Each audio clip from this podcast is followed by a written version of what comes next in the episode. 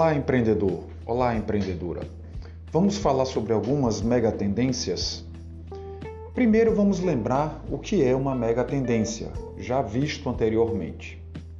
Philip Kotler, grande pensador e referência mundial na área de marketing, afirma que existem três tipos de comportamento mercadológico que podem ser observados: modismos, tendências e megatendências. Diferentemente do modismo, que é imprevisível, a tendência pode ser prevista através de observação criteriosa da mudança de hábitos e mapeamento de novas necessidades do grande público.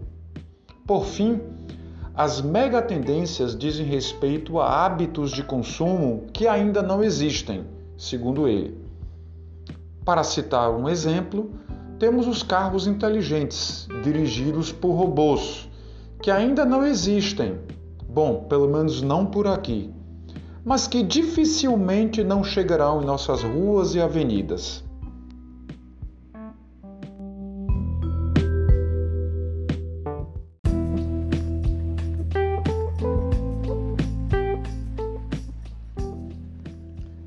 Já que estamos no Cimatec, uma unidade do sistema indústria, será que é possível prever quais serão as megatendências para este setor de nossa economia?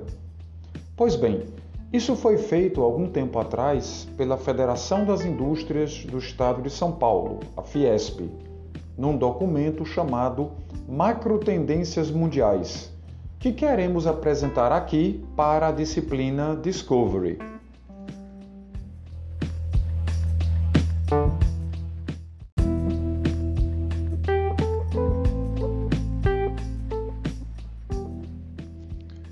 Documento começa fazendo duas perguntas muito relevantes. Como estará o mundo em 2030? Quais serão as macro tendências? Segundo a análise, os principais drivers de mudança mundial até o ano de 2030 serão os seguintes: crescimento populacional, crescimento econômico e o crescimento da renda per capita.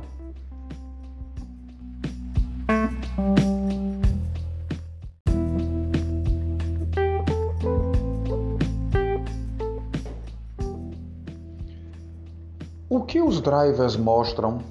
O panorama internacional deixa claro que o impacto das transformações se dará de forma heterogênea pelo mundo e que a mudança na estrutura e na intensidade da demanda serão mais importantes do que a velocidade das transformações.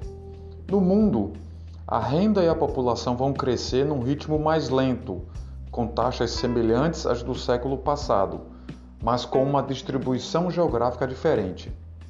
A América e a Europa, por exemplo, devem ter baixas taxas de crescimento, mas exceto a América Latina, demandarão mais produtos sofisticados e complexos, pelo fato de já apresentarem elevada renda per capita.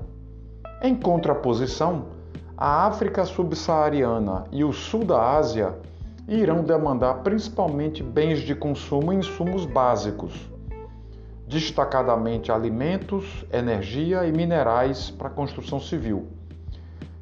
Isso devido ao seu elevado crescimento populacional e aumento de renda partindo de um nível mais baixo.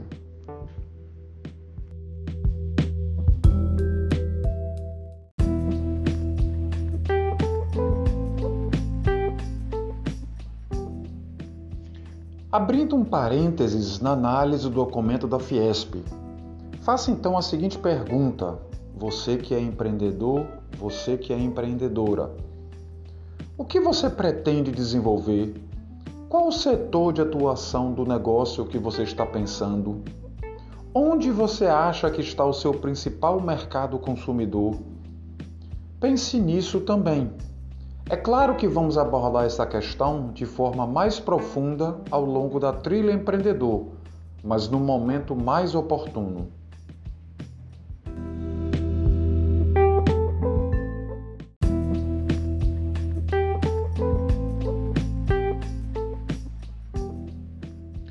Bem, vamos então ao que interessa. Voltando ao tal documento da Fiesp, são então apontados oito macro tendências mundiais, que são as seguintes: 1. Um, intensificação da demanda por alimentos. 2. Aumento da demanda por energia. 3. Expansão do entretenimento e turismo. 4. Mudança no padrão de produção. 5 urbanização e emergência de megacidades. 6. Infraestrutura moderna e competitiva. 7. Envelhecimento da população. E 8. Aumento das tensões geopolíticas. Após a abordagem de cada uma destas macro tendências, o documento apresenta alguns exemplos de oportunidades para o nosso país.